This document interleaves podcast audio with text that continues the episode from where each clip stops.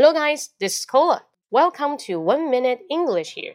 In today's section, I'd like to tell you a kind of expression you can put it in your meetings, conference, and some very formal situations. 大家好，我是可乐啊，我从日本回来了，现在我来更新，很久没更新了，今天来更新一下。今天主要说一下有一些用语，它可以表示在正式场合，比如呢，你被邀请参加一次展会，或者呢要发布一次演讲，或者做一次 seminar，就学术的一个研讨会，那你可以说 Thanks for having me here. Thanks for having me here. Having me 就是邀请我，让我到这里来，不用 inviting me，这很奇怪。Having me 很地道。Thanks for having me here，或者 Thank you for having me here。Thank you for having me here。这个对于明星可以用啊，对于这个主播可以用，反正百搭句，一切都可以用。谢谢你邀请我的到来啊，谢谢你邀请我在这里做一次演讲。Thank you or Thanks for having me here.